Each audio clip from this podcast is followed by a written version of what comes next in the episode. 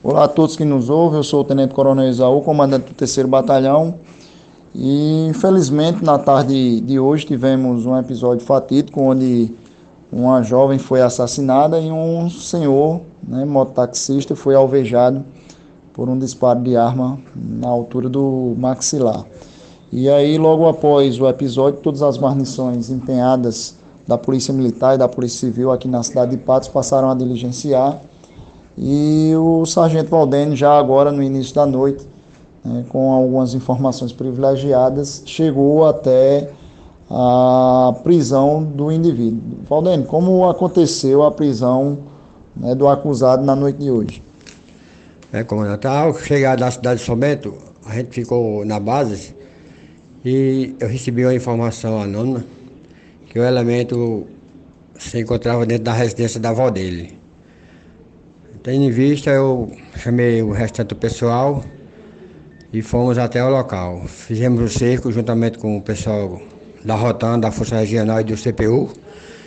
E daí entramos na residência do, da avó do mesmo, onde encontramos eles em cima da casa, dentro da caixa d'água, juntamente com a arma do crime. Se foi muito importante a prisão e a gente fala também aqui com o doutor Afrânio, porque o trabalho tem sido conjunto e agora, os procedimentos, doutor Afrânio, como é que vai acontecer aqui esse procedimento de delegacia? Boa noite a todos, bom dia. É um privilégio falar junto com o coronel e com o sargento. É um homicídio. Antes de falar da questão legal, é importante a gente salientar que em Patos, nos últimos 10 meses, quem está cometendo homicídio tem sido preso quase que de imediato pelas forças policiais, tanto pela Polícia Militar quanto pela Polícia Civil. E agora a gente vai fazer autuação em flagrante por esse feminicídio qualificado. Imediatamente após o flagrante, vamos informar a Justiça, será marcada a audiência de custódia e vamos representar pela preventiva desse cidadão.